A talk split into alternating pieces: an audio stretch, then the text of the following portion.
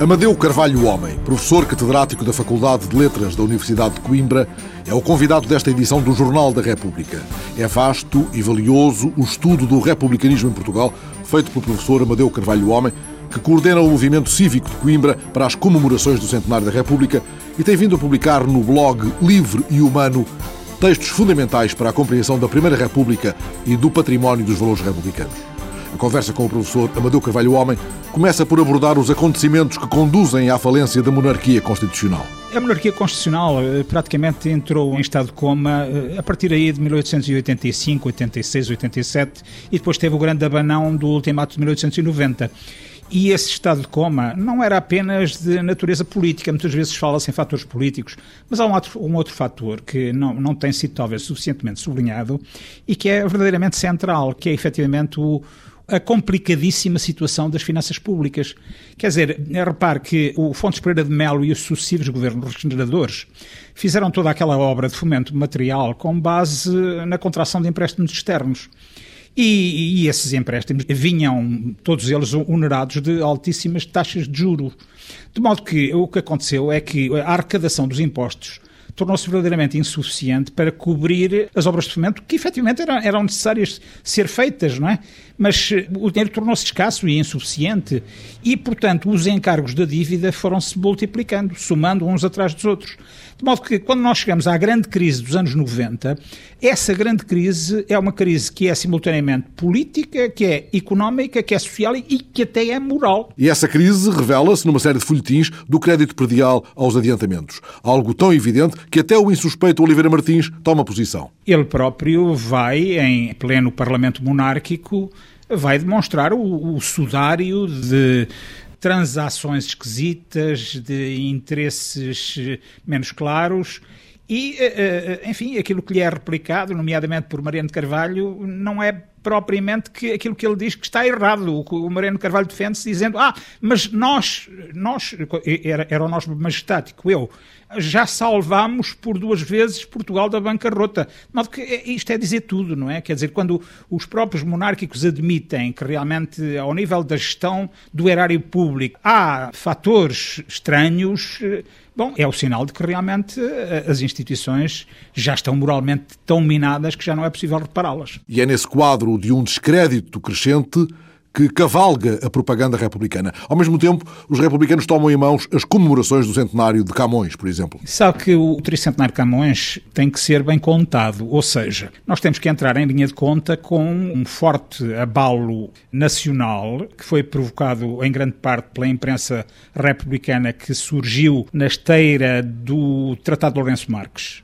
O Tratado de Lourenço Marques trazia cláusulas que eram verdadeiramente vexatórias para Portugal e que revelavam uma, uma submissão verdadeiramente insuportável aos interesses britânicos. E foi justamente com base nessa contestação que eh, foi nomeadamente ampliada por órgãos de comunicação social, como o Jornal O Século e o Jornal O 30, que eh, realmente se avançou para o tricentenário de Camões. De modo que a monarquia foi sensível, por um lado, ao facto de se ter produzido um grande alarido a propósito do Tratado de Lourenço Marques, e por outro lado, foi eh, hipersensível à circunstância de, na comissão onde se encontrava gente, jornalistas, homens públicos, inclusive até eh, figuras de sociedade, de, de, grande prestígio, foi hipersensível à circunstância de estarem lá duas individualidades que, ao tempo, militavam ambas num certo campo republicano, embora as diferenciasse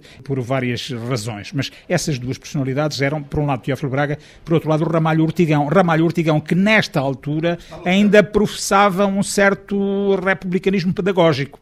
E, portanto, digamos que foi essa dupla marca, por um lado, enfim, o, o alarido do Tratado de Lourenço Marques. Por outro lado, a presença dessas duas individualidades que fez com que o rei Dom Luís virasse as costas ao tricentenário. E, portanto, e isso determinou que o Rafael Bordal Pinheiro, eh, no António Maria, desenhasse a figura de Camões de Barreto Frígio agradecendo ao rei a circunstância de o ter feito republicano. E rodeado pelas mais ilustres figuras republicanas. Mas, entretanto, a propaganda republicana tem como que um refluxo após o 31 de janeiro. Eu penso que, efetivamente, a história da propaganda republicana está, por assim dizer, balizada e está referenciada cronologicamente.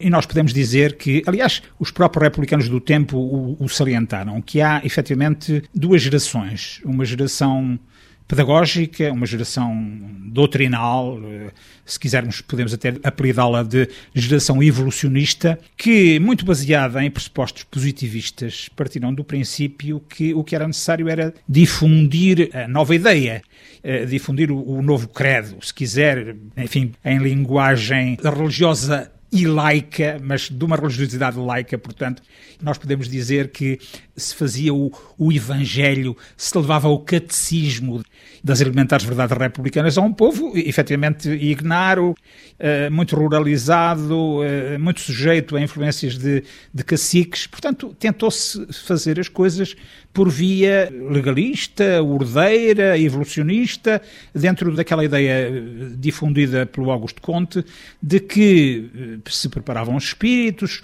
os espíritos iam fazendo as suas naturais transições de mentalidades teológicas para mentalidades metafísicas, de mentalidades metafísicas para mentalidades científicas, e então, depois do espírito público estar completamente reconduzido ou reformulado no plano científico, bom, era, era extremamente simples praticamente instalar um novo regime sem tiros, sem sublevações, sem conversões, sem coisa nenhuma. Mas a sucessão de crises que já referiu opera uma mudança de atitude. É quando se sente que a via meramente eleitoralista é uma via estreita e minada. O grande problema é que realmente o mundo rural estava todo ele sujeito à influência dos notáveis locais e os notáveis locais trabalhavam como queriam o seu rebanho eleitoral. Eh, eles apareciam, concentravam-se habitualmente aos domingos, eh, os atos eleitorais eram aos domingos. Portanto, aos domingos, toda aquela gente se reunia no adro da igreja, depois da missa. O notável habitualmente levava os seus acólitos, os seus subordinados, o seu rebanho a comer e a beber, é uma tasca da esquina, era o célebre carneiro com batatas do Sr. Fontes Pereira de Melo, não é? Bom, e a seguir, eh, no interior das igrejas era feita a votação em urnas que eram transparentes e com pedaços de papel que eram facilmente referenciáveis porque nem sequer tinham as mesmas dimensões e podiam até ter cores diferentes e texturas diferentes. Vamos ser claros, o voto era mercadejado.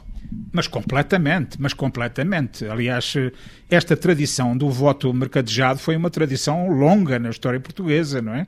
Sabe que uma das grandes questões da política tal como ela era praticada, e se calhar tal como ela é praticada, provém da circunstância do manicaísmo, quer dizer, todo o cacique ou todo o partidarista parte da ideia de que é o bem e de que as forças oponentes são o mal. De modo que há uma, uma espécie de autojustificação moral que acaba por se plasmar nos atos mais incríveis, enfim, eh, e acaba por subverter os próprios princípios da razão e da demonstração. E isso esteve presente amplamente em todo este período da monarquia constitucional e deixe-me dizer-lhe, enfim, eu que sou republicano assumidíssimo, e até na própria Primeira República, temos que o dizer, enfim, eu até acho que esta morigeração do voto é uma morigeração que só se faz por via republicana, sim, mas naquilo que eu designo a Segunda República, que se inicia com 25 de abril de 1974. Partilha então da tese de Mário Soares de que não se devia falar de Terceira República porque não há Terceira República. Não há Terceira República. O Estado Novo foi uma contrafação do republicanismo e dos valores republicanos. E é possível balizar esses valores? A ideia do sufrágio universal e a ideia de uma democracia com laivos evidentes e cada vez mais acentuados de participação, não apenas de representação, mas de participação, isto são ideias que pertencem a um determinado património de republicanismo e que são ideias inultrapassáveis. Ainda que, na Primeira República, o sufrágio universal tenha sido muito restritivo. Com certeza que era, com certeza que era. E por isso é que eu uh, me sorrio sempre que ouço os, os monárquicos enfatizarem tanto aquela desgraça daquela Primeira República, como se a desgraça da Primeira República não fosse uma consequência de uma desgraça anterior, que foi a desgraça do período final da monarquia constitucional. Mas, enfim, essas ilustres pessoas também se esquecem de um outro pequeno pormenor. É que há um saldo extremamente positivo da Segunda República Portuguesa. É preciso que se saiba que todo este trânsito que vem de 74 até aos nossos dias é um trânsito republicano. A que fontes vai, entretanto, beber o republicanismo português? E quais são os principais intérpretes portugueses dessa inspiração? O Teófilo Braga, que o professor Amadeu Carvalho Homem tanto tem estudado? Olha, é uma pergunta que eu lhe agradeço porque me permite aqui eh, aduzir coisas fundamentais. E o, o que eu vou aduzir é o seguinte: é que as raízes do republicanismo por muito estranho que isto possa soar aos ouvidos de alguns, vão beber-se no radicalismo liberal monárquico, mas que os monárquicos não souberam aproveitar. Isto é, quando efetivamente depois das invasões francesas, quando nós eh, fomos eh, perfeitamente dominados administrativamente pela figura de um inglês, que era o Beresford, e efetivamente foi eh, aquela indisposição relativamente a essa hegemonia administrativa que fez com que os homens do Sinédrio e o Manuel Fernandes Tomás e a sua gente pusessem na rua a Revolução Vintista. Ora, do vintismo saiu o primeiro diploma constitucional português, a Constituição de 1822. Constituição essa que foi praticamente um nado morto. E dá-se aqui um fenómeno estranhíssimo, sabe? Que é o fenómeno do eco sentimental e afetivo de alguma coisa que não chegou verdadeiramente quase a viver. Porque essa Constituição, que era altissimamente evoluída para o seu tempo, talvez até excessivamente evoluída para o seu tempo.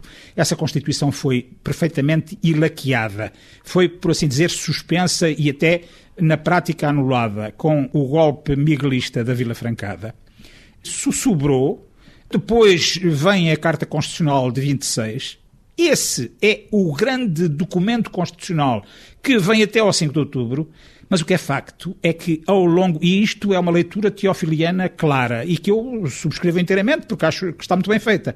O que é facto é que ao longo do ciclo histórico português, este veio de radicalismo liberal, esta ideia de que realmente um sistema deve estar mais sintonizado com as grandes massas. Repare que eu não estou a falar em trabalhadores por conta de outrem, estou a dizer em massas populacionais suficientemente amplas e até, se quisermos, interclassistas. Esta ideia é uma ideia que depois vai ser homologada pelos irmãos Passos na Revolução de Setembro de 1836, vai ser homologada pelos homens da Patuleia em 1847 e vai estar presente na própria fundação do movimento republicano português. Nos seus centros, nos seus clubes, nas suas iniciativas várias, era sempre evocado este veio. O veio do Manuel Fernandes Tomás, o veio dos Irmãos Passos, o veio de todos aqueles patuleia que efetivamente prolongaram no tempo um determinado ideário. Entretanto, esse veio há de dar origem a fações desavindas e a querelas fraticidas. O que é que explica, por exemplo, o desencontro com os socialistas e a conflitualidade e a pulverização ideológica tão aceleradas no campo republicano? Não se esqueça que um dos primeiros jornais republicanos eh, foi mesmo a República, foi um jornal que foi eh, escrito por eh, dois nomes que depois tiveram destinos muito diferentes. O Antero Quental, um homem que, na sequência da Revolução Espanhola de 1868, foi capaz de dizer que quem diz democracia diz naturalmente república.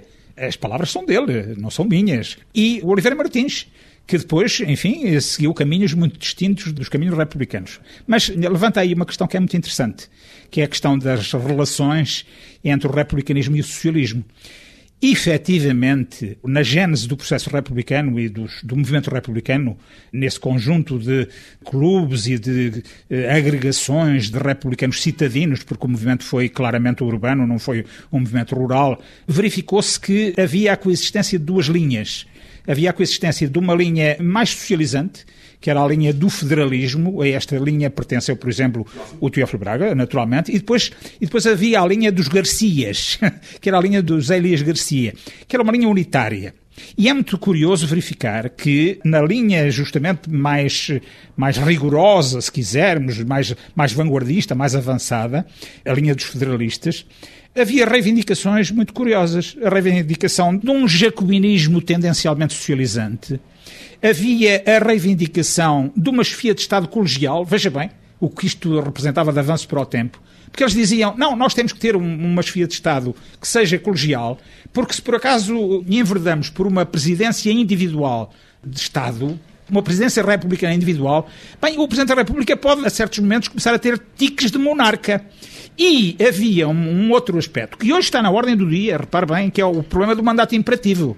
Ou seja, o problema deles reivindicarem não propriamente um mandato genérico, eh, vagamente colhido de programas partidários, mas um mandato assumido pelo próprio candidato a deputado perante o seu eleitorado.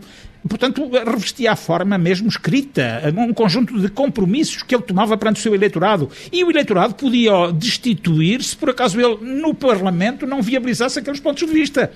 De modo que, quando hoje nós falamos na necessidade de aproximar eleitores e eleitos, Bem, não, não estamos a falar em novidade nenhuma. Mas regressemos ao tema da família republicana desavinda. Há exemplos vários de crispações inexplicáveis quando, já no pós-sidonismo, se torna evidente aquilo que Raul Proença chamaria os males da República. É perfeitamente incrível que um homem da dimensão do Afonso Costa, que eh, muito clarividentemente o Presidente da República, então em funções, Manuel Teixeira Gomes, tentou fazer regressar a Portugal para lhe entregar eh, as responsabilidades governativas, tenha sido sistematicamente torpedeado por elementos menores do seu próprio partido e por razões de pura ambição pessoal. É, é evidente que o campo republicano é um campo tão humano como todos os outros e que determinados eh, fenómenos eh, de pequenez política também podem emergir no interior desse mesmo campo. A grande questão é ter-se ou não se ter uma opinião pública suficientemente alertada e endogenamente republicana para denunciar esses males na altura própria. Ora, o professor Amadeu Carvalho Homem está a coordenar a publicação da correspondência de Ana Castro Osório com dirigentes da República no quadro de uma parceria entre a Biblioteca Nacional e a Assembleia da República. É uma iniciativa importante porque faz justiça a uma mulher que foi também um grande vulto da República. O professor está ainda envolvido numa série de outras iniciativas enquanto coordenador das comemorações do centenário em Coimbra. Mas a menina dos seus olhos é porventura o memorial republicano que vai crescendo no blog Livre e Humano. Onde eu efetivamente escrevo aquilo que habitualmente não escrevo nem para aulas, nem para grandes pedagogias científicas e onde efetivamente eu tenho vindo a alinhar um conjunto de reflexões eh, em linguagem muito correntia, dirigida justamente ao grande público. Enfim, é, é uma produção que não é envernizada, não usa borla e capelo, não é catedrática e é apenas a emanação da, da alma e da apreciação de um velho republicano que pensa republicanamente o seu país. Professor Amador Carvalho Homem, os, os jornais de Coimbra deram conta do seu regozijo com as comemorações do centenário promovidas pelo município. O que é que destacaria? A Casa da Escrita, a construção do auditório da Casa Museu Miguel Torga, a República das Artes. É tudo aquilo que possa constituir património edificado e infraestrutura cultural a deixar à cidade. A Casa da Escrita. A Casa da Escrita pode efetivamente ser um elemento de grande dinamização cultural na cidade de Coimbra e o anfiteatro, o pequeno anfiteatro, mas nós precisamos de pequenos anfiteatros em Coimbra. O pequeno anfiteatro da Casa Museu Miguel Torque. Disse também há dias que o republicanismo em Coimbra está vivo. Como é que ele se manifesta cotidianamente? Olha, manifesta-se pela circunstância de, a partir do momento em que nós dissemos que existíamos, de termos recebido muitas e muitas tomadas de posição e de anuências a uma comissão cívica que se encontra perfeitamente à margem dos poderes institucionais, à margem da universidade, à margem da Câmara Municipal e que tem como finalidade fundamental ou principal, vamos lá ver se se a podemos cumprir, em arranjar uma bolsa de boas vontades capazes de se deslocarem a tudo aquilo que seja escola, a tudo aquilo que seja grupo desportivo, a tudo aquilo que seja grupo recreativo e que queira ouvir falar no património da República, no, nos valores da República, no, nos símbolos da República, em tudo aquilo que constitui efetivamente este nosso modo de ser e de estar. E esta universidade onde conversamos foi um lugar central do movimento de ideias da República? Lembro-me de repente, Teófilo estudou aqui, aqui se licenciou, aqui se doutorou, aqui se envolveu na questão com Ibram. Esta casa foi um lugar onde ferveu a ideia de República? Vou responder com algum cuidado. Também aqui ferveu a ideia de República não me atreveria a dizer que esta casa tem uma grande tradição republicana, mas faria aqui uma distinção que me parece fundamental. Quando se olha para a Universidade de Coimbra, tem de se olhar simultaneamente para quem aqui profere lições, para o corpo docente, se quiser, para o professorado universitário e tem de se olhar para a academia dos estudantes universitários e efetivamente o, o, simbolismo e até, se quiser, a chama não é igual num lado e no outro. Quer dizer, a chama do republicanismo esteve sempre muito mais presente, salutariamente digo eu, muito mais presente nos mais novos, nas camadas estudantis do que nas camadas catedráticas. Teófilo não teve aqui a vida fácil. A vida dele foi muito intensa aqui, mas não foi fácil. Ficou célebre a luta que ele teve de travar pela obtenção de um grau académico que lhe permitisse lecionar. Ele fundou com Júlio de Matos a revista O Positivismo, que ainda vigou durante quatro anos. Pergunto-lhe, a produção teórica de Teófilo Braga, republicanismo à parte, a vasta produção teórica de Teófilo, faz dele o maior pensador da República, porventura? Olha, temos também de ser cuidadosos quando falamos eh, em Teófilo Braga, porque Teófilo Braga é efetivamente uma figura muito grande, é uma figura muito grande, mas é uma figura com as suas zonas de sombra. O Teófilo Braga, como muito bem assinalou acerca dele, Ramalho Ortigão, teve a febre de produzir. Conta-se dele uma, uma historieta que é esta. Parece que ele um dia teria dito que, eh, apontando para uma, uma enorme estante, eh, teria dito: o ideal da minha vida era poder um dia olhar para aquela estante e estar aquela estante cheia de obras minhas. Bom, e, e isso vem a contaminar a sua própria produção. Quer dizer, é uma produção, em muitos aspectos, verdadeiramente pioneira. Olha, nós não tínhamos uma história da literatura portuguesa, foi ele que a criou. Nós não tínhamos uma história do ensino superior público, foi ele que a fez com a história da Universidade de Coimbra. Nós tínhamos, naturalmente, já ensinos e saberes etnológicos, folclóricos e etc.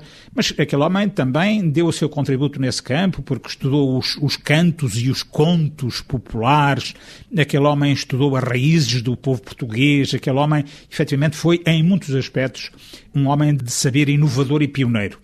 Só que aquele diacho daquela febre enorme de produção fazia com que em certas obras aquilo fosse um bocado feito em cima do joelho. E ele próprio depois o, o reconheceu, porque ainda foi a tempo, em relação a uma das suas grandes obras, que é a história da literatura portuguesa, de fazer uma recapitulação da história da literatura portuguesa. E ele próprio assumiu, há coisas que não estão certas, têm de ser revistas, têm de ser reescritas. E ele, enquanto pôde, reescreveu. Ele foi claramente mais doutrinário do que homem da ação, embora, não por acaso, tenha sido escolhido para chefe do primeiro governo provisório. Só podia ser ele ou era a figura, enfim, a calhar para aquele lugar naquele momento? Eu, eu diria que eh, sentimentalidade popular fazia dele um chefe indiscutível.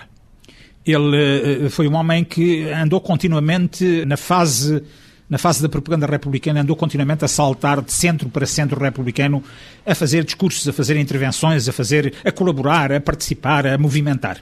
E nesse aspecto ele tornou-se uma figura extremamente popular. Mas não era uma figura muito bem quista pelas élites republicanas. E eu vou-lhe explicar porquê. Ele eh, foi sempre um homem um bocado sovina. E sabe porquê? Porque ele teve muitas dificuldades. E as pessoas que efetivamente partem de uma posição de uma enorme dificuldade, em que têm de contar os tostõezinhos até ao ínfimo, são pessoas que depois se agarram muito ao dinheiro. Ele ia ao ponto de andar de elétrico, estando já no poder, a marca extrema da austeridade. Por trás daquela carapaça, ele foi um homem de uma extrema dureza. Foi um homem que também sofreu muito, efetivamente. A vida dele foi uma, uma vida complicada, porque imagino que é um homem perder por volta dos 13 eh, ou 14 anos, os seus dois únicos filhos, não é? E depois perdeu a mulher. E depois, como ele próprio disse, e aqui estou eu novamente, sou o velho estudante solitário, não é? Regressei ao velho estudante solitário e tal, ao clima do velho estudo, ao solilóquio, à, à interioridade, a não ter com quem falar, e nessa medida ele foi um homem que sentiu rudemente o peso da adversidade e o peso do, das fatalidades da vida. Mas, eh, simultaneamente, era um homem próximo do elemento popular. Ele sempre gostou muito do povo. Sempre gostou muito de estar com as, eh, as chamadas eh, categorias de gente mais humilde. Sentia-se bem, não é? Sentia-se bem e nunca se sentiu grandemente bem nos palácios, nunca se sentiu grandemente bem de fraque, nunca se sentiu grandemente bem em cadeirais de veludo. Bom, e nessa medida, efetivamente, não foi bem quisto. Olhe, há páginas eh, terríveis do José Relvas acerca dele, dizendo: Ah, esse homem, esse homem nem vestir se sabe, esse homem é um adelo, coisa horrível e tal. Bom, no meio disto tudo, há modos de ver. E é conhecida a sua animosidade com a Manela Riaga, por exemplo? Com certeza, com certeza. Mas aí, por razões eh, políticas evidentes, porque o Manuel da Riaga, tendo sido um grande republicano, era um homem que não comungava de uma certa passionalidade republicana e que, como depois eh, veio a demonstrar na sua concreta eh, anuência ao Pimenta de Castro era um homem que, de algum modo, tolerava determinadas formas de poder musculado. O Teófilo nunca, nunca o toleraria. O senhor não esconde a empatia com a figura de Teófilo. Estou a escutá-lo e a pensar que teria gostado de o poder encontrar para os lados da porta férrea. Teria sim, teria sim. E vou-lhe dizer porquê. É que eu continuo convencido que um dos grandes valores republicanos é o valor do trabalho. E aquele homem morreu, literalmente morreu a trabalhar. Aquele homem, para além da mole imensa da sua produção teórica, aquele homem trabalhou até ao último dia da sua vida. Foram encontrá-lo caído de borco na sua casa da Travessa de Santa Gertrudes, rodeado de papéis, né? porque teria sido acometido de uma, de uma síncope qualquer que o vitimou para sempre, mas enfim, em torno dele volitavam, continuavam a volitar aquelas páginas, eh, umas em branco, outras semi-escritas, outras totalmente escritas, como quem diz: Eu quero ir mais longe, eu quero trabalhar mais, eu quero deixar de mim um testemunho mais evidente ainda. E efetivamente, para um país, sobretudo como o nosso, que de vez em quando se encosta demasiadamente, isto é um homem admirável, é um exemplo verdadeiramente impressivo e eterno. O exemplo de Teófilo, evocado por Amadeu Carvalho Homem, que será um dos participantes no colóquio República e Ensino, que decorre sexta e sábado na reitoria da Universidade Nova de Lisboa.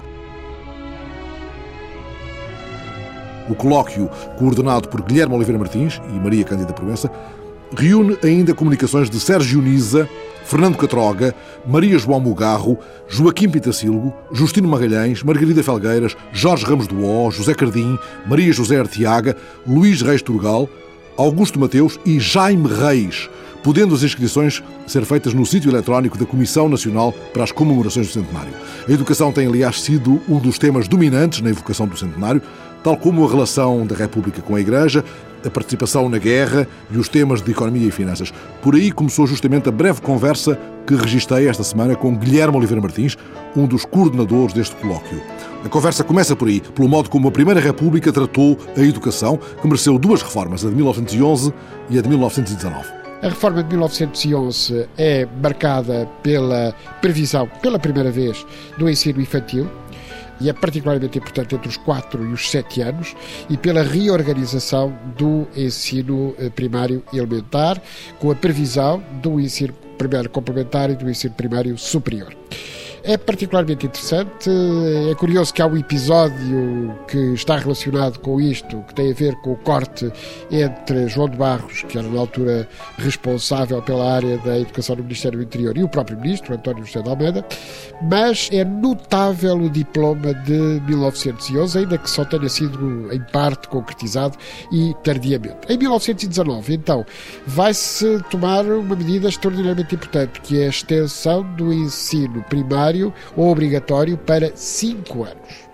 Eu digo que é particularmente importante, uma vez que durante a ditadura vai acontecer algo impensável, em que a ditadura vai passar o ensino obrigatório de 5 para 3 anos. É o único país do mundo que andou para trás, não é? É o único caso numa orientação do então ministro Carneiro Pacheco, ministro da ditadura. No entanto, quando me pergunta é a educação um aspecto muito relevante da República, indiscutivelmente e é um dos aspectos de facto mais importantes na sua substância, nos seus conteúdos.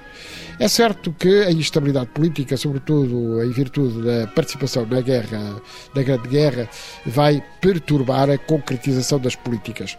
No entanto, as orientações gerais, e designadamente há um texto extraordinariamente importante de João de Barros, eu refiro sempre João de Barros porque João de Barros é uma das personalidades que, eh, ao longo de toda a Primeira República, vai ter um papel absolutamente insubstituível. O texto de João de Barros defende a educação para todos todos. João de Barros será evocado por Maria Cândida Proença neste colóquio, ele que foi uma espécie de figura tutelar da República para a educação. Mas outras figuras, como Adolfo Coelho ou Bernardino Machado, hão de merecer a atenção dos participantes. O Adolfo Coelho é, naturalmente, uma das grandes referências deste tempo.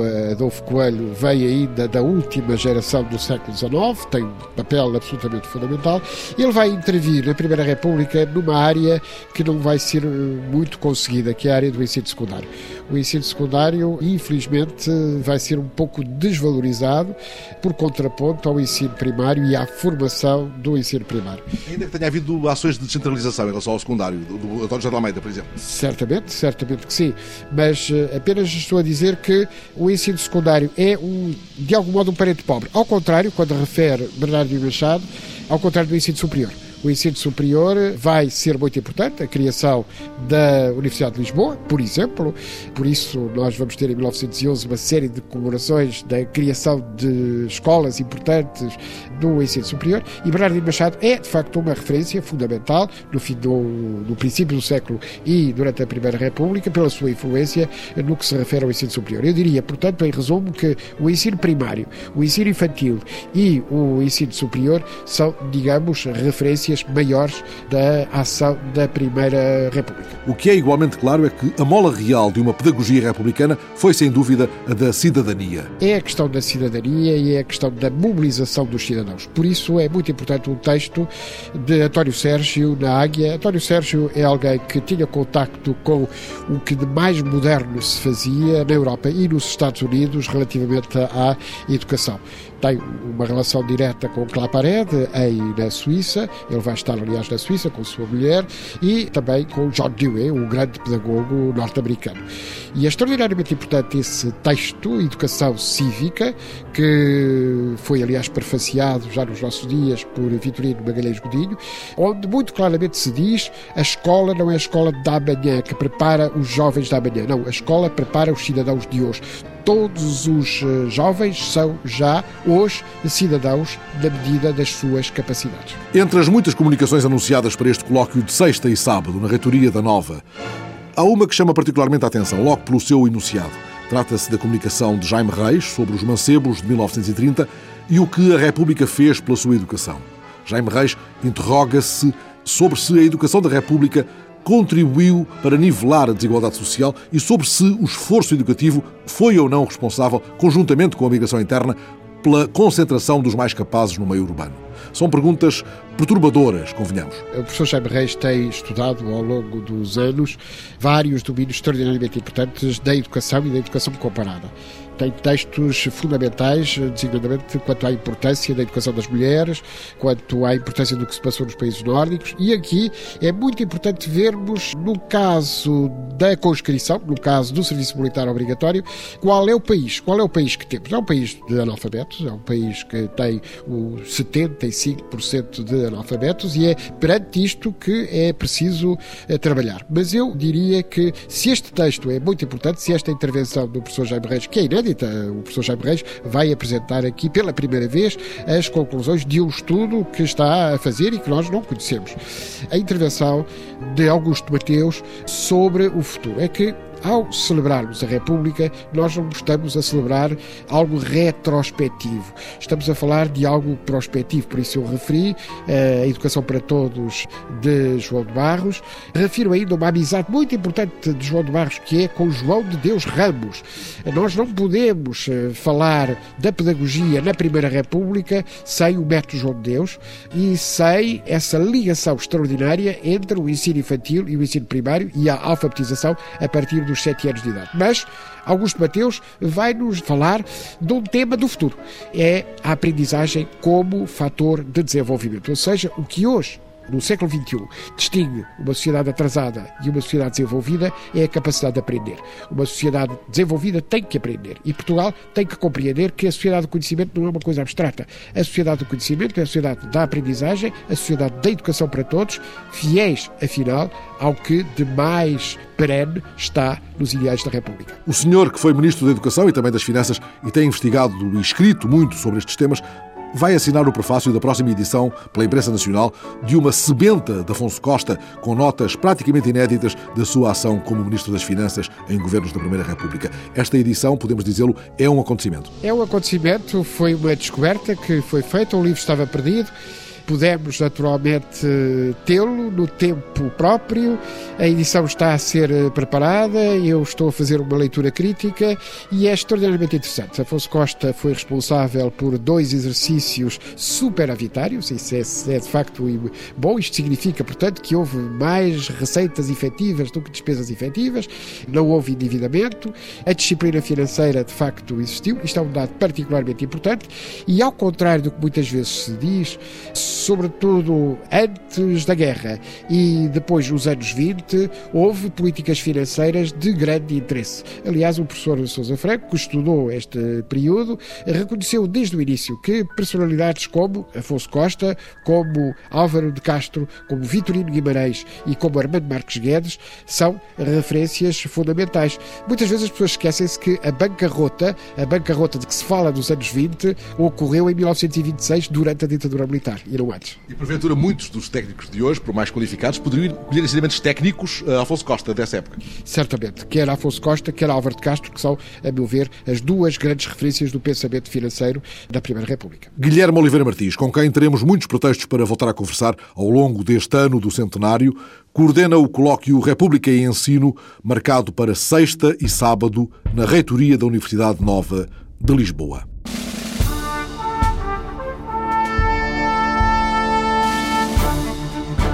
Há outras iniciativas programadas para esta semana. Já hoje, a Câmara de Oeiras organiza uma visita temática sob o lema A Fábrica e a República, às três da tarde, na Fábrica da Pólvora, em Barcarena. Na terça-feira, dia 20, uma conferência de João Esteves sobre a Liga Republicana das Mulheres Portuguesas. É no Palácio da Independência, ao largo de São Domingos, em Lisboa, às cinco e meia da tarde. Ernesto Castro Leal fala da construção do campo partidário republicano português entre 1910 e 1926. É no anfiteatro Nobre da Faculdade de Letras da Universidade do Porto, na quinta-feira, às seis da tarde. No sábado, prosseguem as conversas no Centro Português de Fotografia. Luís Farinha fala do reviralho contra a ditadura militar. É às quatro e meia da tarde, no Centro Português de Fotografia, no Porto, onde prossegue, entretanto, até 5 de outubro, a grande exposição Resistência da Alternativa Republicana à luta contra a ditadura. E de 22 a 25 de abril, o Palácio de Belém acolhe uma série de eventos para a comemoração da democracia no primeiro centenário da República, numa organização do Museu da Presidência. Os de Olinda, Paulo de Carvalho e a Ronda dos Quatro Caminhos dão concertos no Palácio a 22, 23 e 24. No dia 25 de abril, à tarde, Cristina Branco reatualiza versões da canção de intervenção. E em Campo Maior está a ser preparada para os jardins do Palácio uma edição especial da Festa das Flores. Entretanto, o Jornal da República só volta ao quiosque da rádio no domingo 2 de maio, a esta hora.